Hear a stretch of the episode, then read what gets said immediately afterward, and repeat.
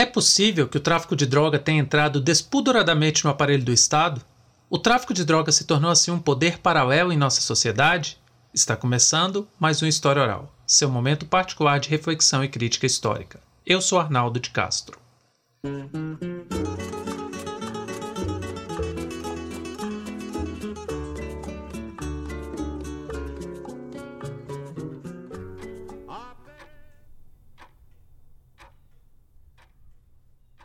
Como já dizia a frase, uma famosa, célebre frase do cantor de rap Sabotage. Erro, sabe? Cocaína no avião da FAB. Cocaína no avião da FAB. Isso podia parecer naquela época um exagero, uma hipérbole, uma sugestão maliciosa. Hoje não. Hoje nós temos concretamente a certeza de que quilos e quilos de drogas são traficados dentro do avião das Forças Aéreas Brasileiras. Um desses casos, notoriamente, ficou conhecido por causa da viagem do presidente Jair Messias Bolsonaro para o encontro do G20 no Japão. Então, em junho de 2019, o sargento Manuel Silva Rodrigues foi preso com 39 quilos de cocaína em Sevilha, na Espanha, rumo ao Japão. Vamos fazer a ressalva, né? O sargento Manuel Silva ele estava num avião que fazia parte da comitiva presidencial, mas não era o avião em que estava o presidente da República.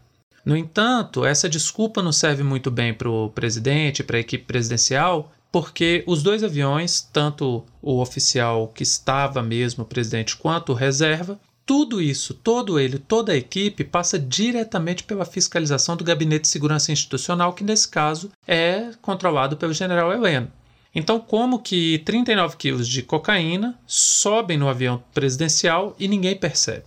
Ainda mais um governo que se diz tão contra o tráfico de droga. Essa história de que bandido bom é bandido morto. Eu acho que essa polícia militar no Brasil tinha que matar mais. E aí é o que nos leva a pensar: que tipo de bandido bom é bandido morto, né? Violência se combate com violência. É como aquele outro caso também do Helicoca. Quem não se lembra aí também do famigerado caso dos 445 quilos de cocaína dentro do helicóptero do senador Zezé Perrella. Na verdade, o helicóptero estava registrado como pertencente à frota do Gustavo Perrella e ele é filho do senador Zezé Perrella. Esse caso do helicóptero tem até um, uma, uma questão interessante, que seria muito engraçado se não fosse real, se fosse uma mentira, se fosse uma historinha, uma anedota, mas infelizmente é real porque o Zezé Perrella, ele protagonizou um dos áudios, uma das interceptações telefônicas mais curiosas que eu acho que a gente pode afirmar da história da República Brasileira. Um dia, Zezé Perrella dá uma declaração, uma declaração para um jornal, afirmando que ele, diferente de que outros da cúpula do PSDB mineiro, participaram de Caixa 2.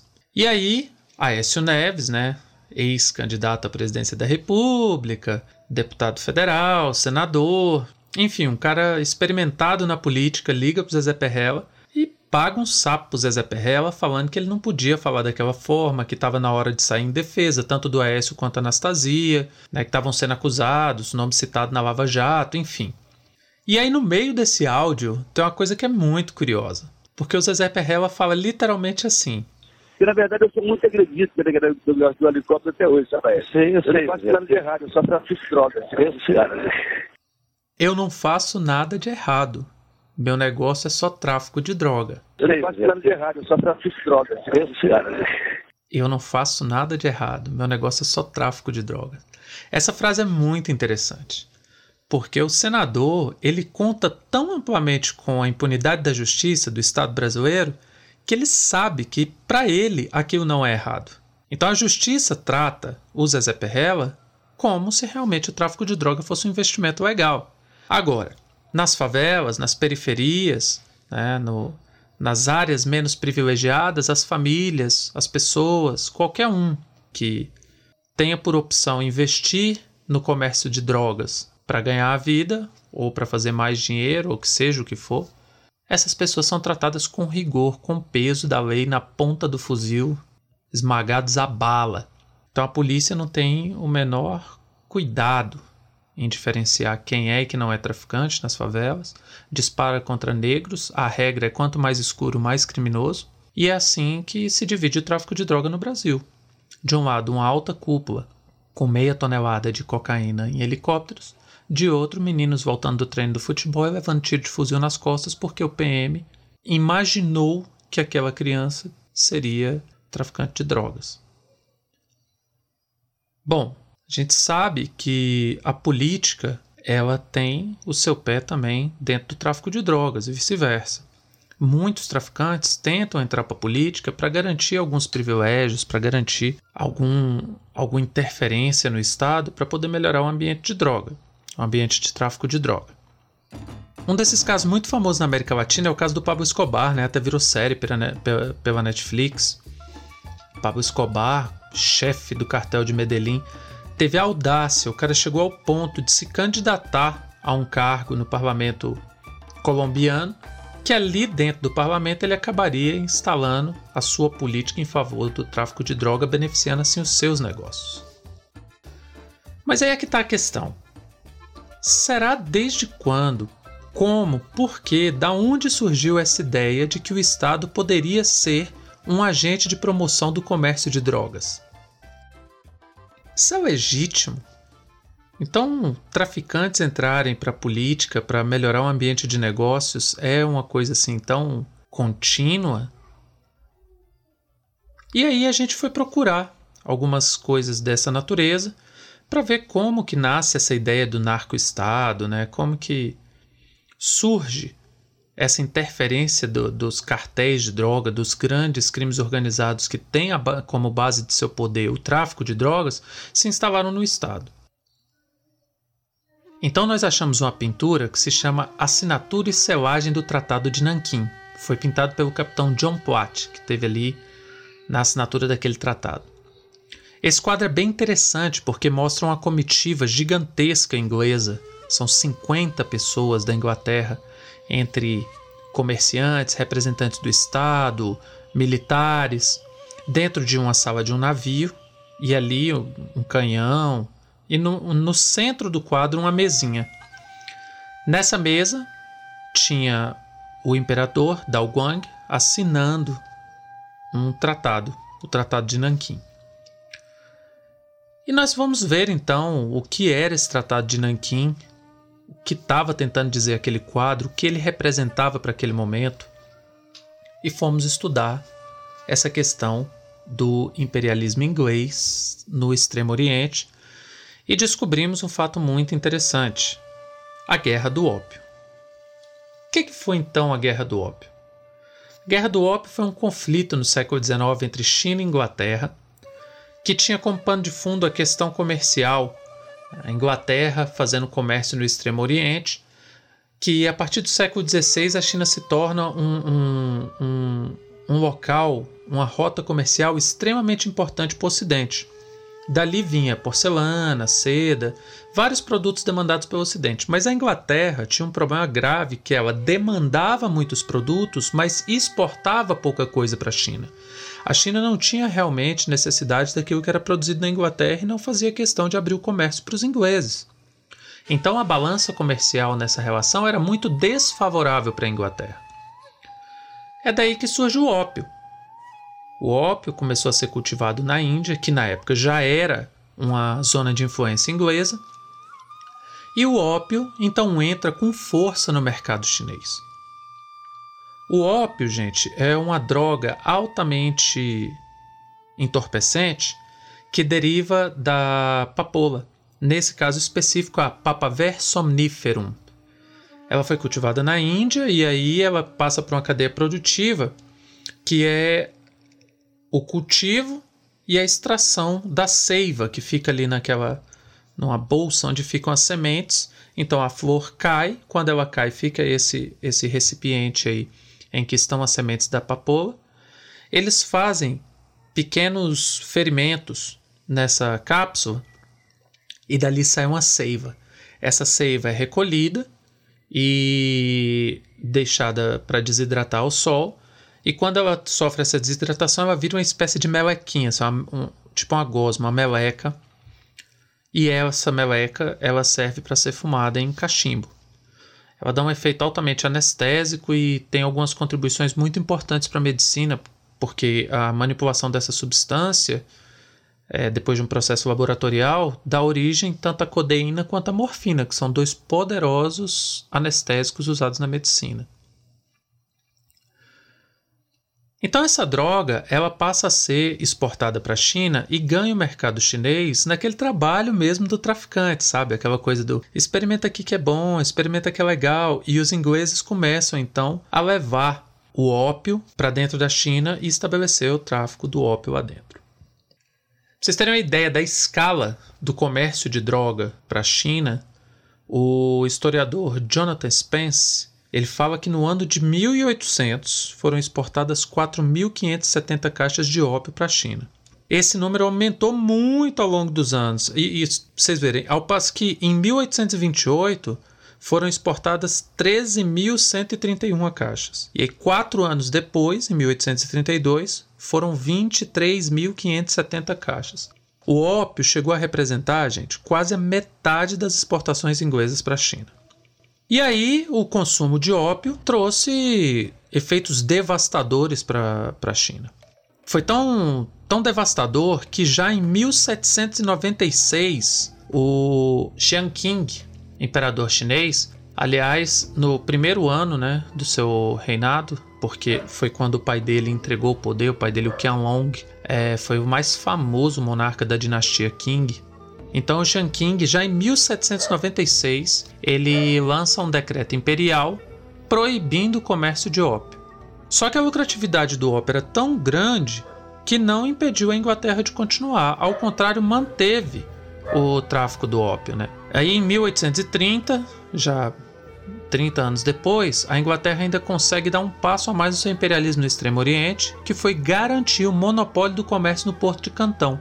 Então, o único porto aberto a, ao comércio para a Europa, na China, era o Porto de Cantão. Ali virou uma espécie de pacto colonial disfarçado. E isso deu condições, deu oportunidade para que a Inglaterra, então, se tornasse um grande exportador de ópio, ainda mais, né, garantir ainda mais o tráfico de ópio para dentro da China.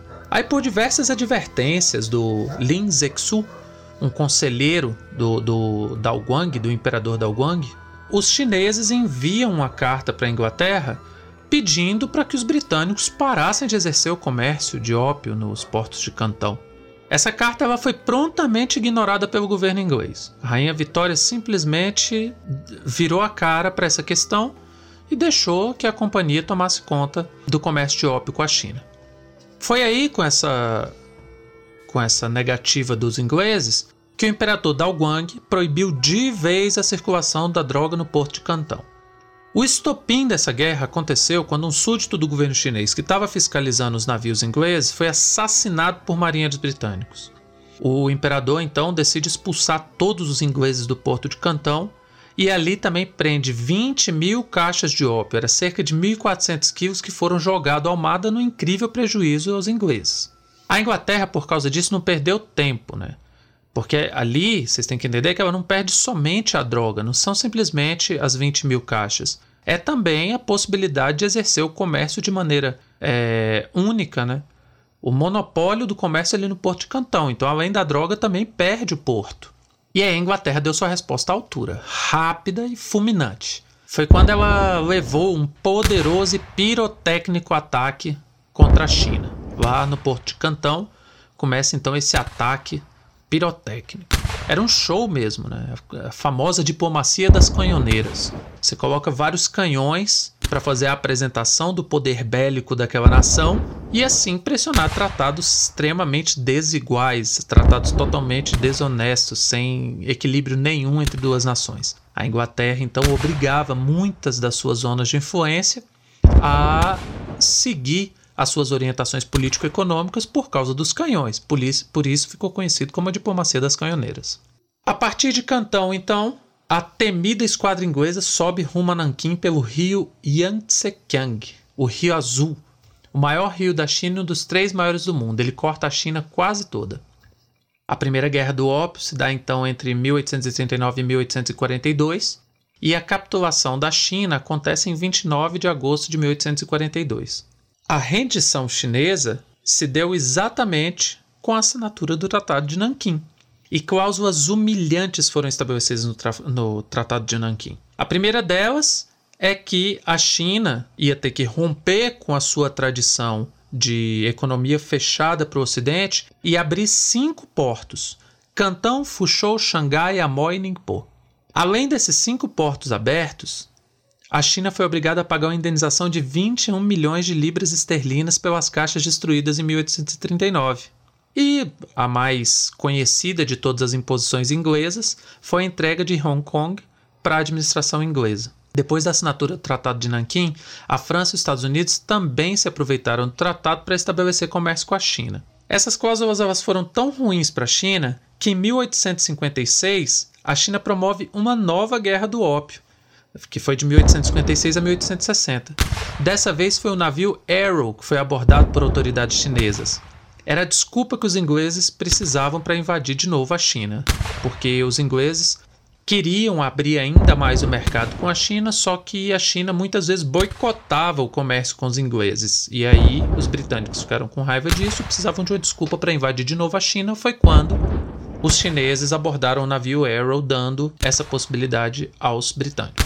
E aí a Segunda Guerra do Ópio teve grande apoio da França. A Inglaterra e a França juntas então derrotaram, sem sombra de dúvida, as tropas chinesas.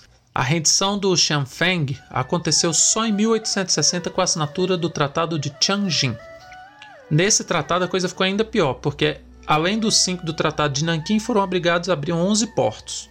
Por isso que a Guerra do Ópio é uma memória muito traumática para a sociedade chinesa. Imagina só, uma guerra com o objetivo de obrigar uma nação a consumir droga. A política das canhoneiras sendo colocada a serviço do tráfico de droga. Esse, esse conflito ele foi largamente explorado pela Revolução do Mao Tse Tung, quando a China tentou expulsar o imperialismo e retomou muitos dos territórios perdidos no século XIX. Então a revolução usou para promover uma ideia anti-imperialista, um apelo nacionalista e por aí vai, é, a guerra do ópio, demonstrando como a soberania chinesa precisava ser imposta e essa soberania viria junto com a revolução.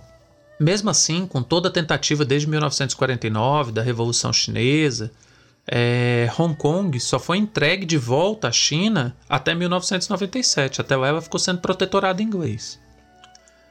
A escritora Julia Lovell, ela diz no seu livro The Opium War, Drugs, Dreams and the Making of Modern China, que a guerra do ópio no século XIX ela não era tão famosa quanto depois da propaganda do governo chinês a partir de 1949. Então ela diz que quem aprofundou esse sentimento em relação à guerra do ópio foi a propaganda do regime.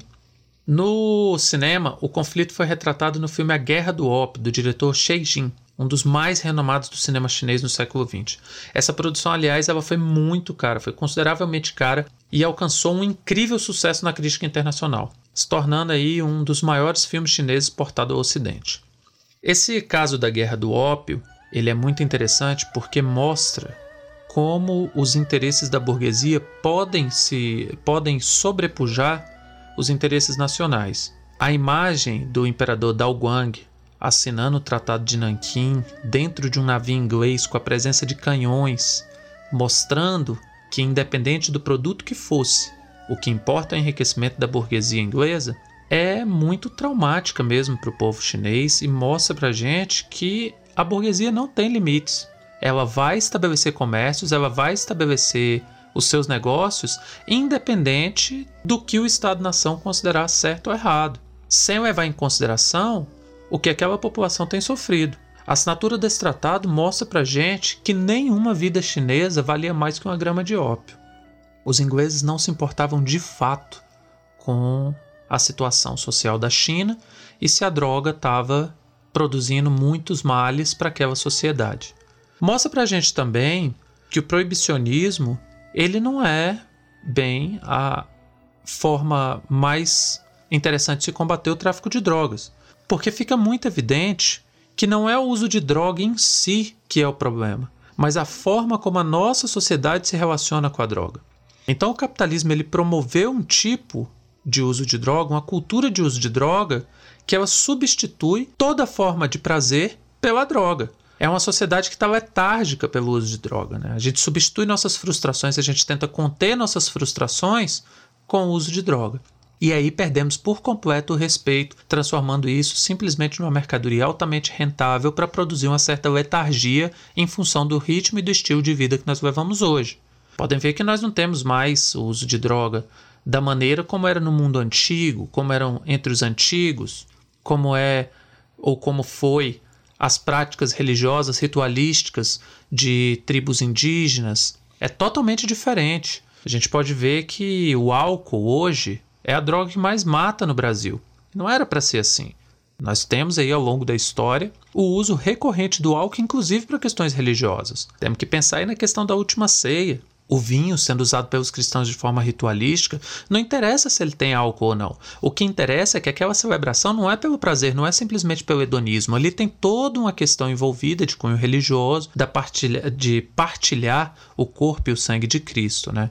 Tem o famoso caso também, lá em Quarto Esdras, um dos livros escritos pelo profeta Esdras, e aí ele faz um, um jejum, um retiro espiritual, que ele faz um jejum de flores, e nesse jejum diz lá no quarto Esdras que ele também toma um cálice de uma bebida em fogo. Né?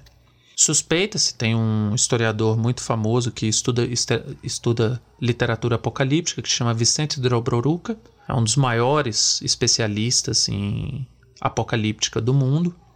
E ele afirma ali, ele chama aquele, a, aquele líquido de indutor químico. Então, Esdras, um profeta bíblico, toma um indutor químico, algum tipo de droga, e aí a partir disso ele faz a leitura dele do que é o Apocalipse, como, faz a profecia de como vai ser o Apocalipse.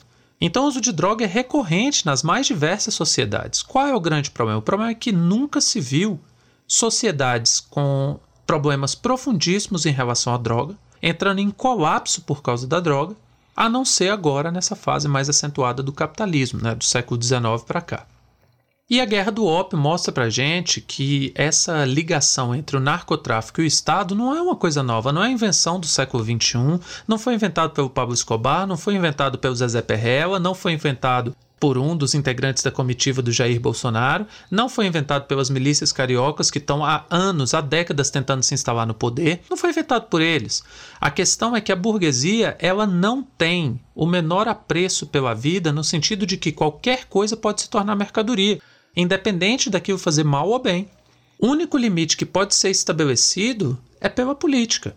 De acordo com os interesses da burguesia, então, qualquer mercadoria ganha maior ou menor apoio das autoridades nacionais à medida em que o lobby é instituído em favor das empresas. Ou seja, é, o tráfico de drogas ou o comércio de qualquer outro produto, por mais nocivo que ele seja, a gente tem o caso dos agrotóxicos agora, ele vai ser aceito de acordo com a capacidade de inserção da burguesia no aparelho burocrático do Estado. Então, o comércio de ópio no Oriente mostra exatamente isso, né? porque ele só foi cessado com o fim da influência inglesa. A Inglaterra passa por duas grandes guerras mundiais, perde muitos territórios neocoloniais, e aí, em função dessas duas guerras e todo esse contexto, acaba perdendo também o poder sobre a China, que em 1949, inclusive, vai fazer sua revolução. Bom, os relatos sobre a guerra do ópio nos mostram né, que a Inglaterra foi extremamente nociva para o desenvolvimento chinês. E não só pela questão da inserção do ópio dentro da China, mas também por tudo que foi colocado como imposição para a China a partir da necessidade de garantir aquele mercado consumidor de droga estabelece porto único, abre o mercado da maneira que quer, sem respeitar nenhuma singularidade cultural, política daquele, lugar, e coloca inclusive um imperador para ser humilhado né, diante toda a sua população, mostrando que aquela população não tem mais soberania sobre as próprias questões, não tem mais como decidir o que entra ou não dentro do país. Outra coisa é que a guerra, a, a guerra do ópio mostra para gente que essa guerra contra as drogas é uma grande mentira. Não é de hoje que muita gente protegida pelo Estado tem ganhado dinheiro com o tráfico de droga, claro. Então, o tráfico de droga se torna um dos mecanismos de enriquecimento dentro do capitalismo, e esses capitalistas, esses investidores da droga, fazem parte do Estado, ganham do Estado. E hoje, se a droga é proibida, muito é pela influência do lobby desses produtores de droga. Porque o Zezé Perrella, podem ter certeza, ele não quer a liberação do tráfico de droga. Ele não quer a legalização, a, nem sequer a descriminalização do uso de droga.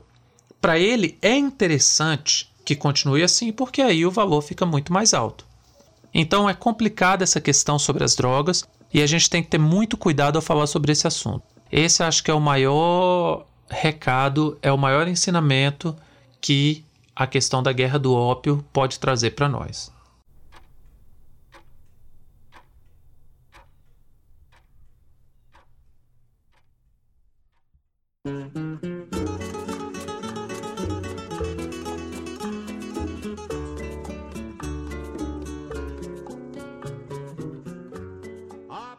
Encerramos aqui mais um capítulo. Espero que tenham gostado dessa jornada. O História Oral é uma produção independente, por isso pedimos gentilmente para que sempre seja citada a fonte em qualquer utilização de nossos podcasts. Para sugestão, elogio, crítica, contestação, dúvida, comentário, pedido ou qualquer outra interação, por favor, entre em contato pelo endereço de e-mail historiaoralpodcast@gmail.com ou por mensagem direta em qualquer uma das nossas redes sociais. Muito obrigado e até a próxima.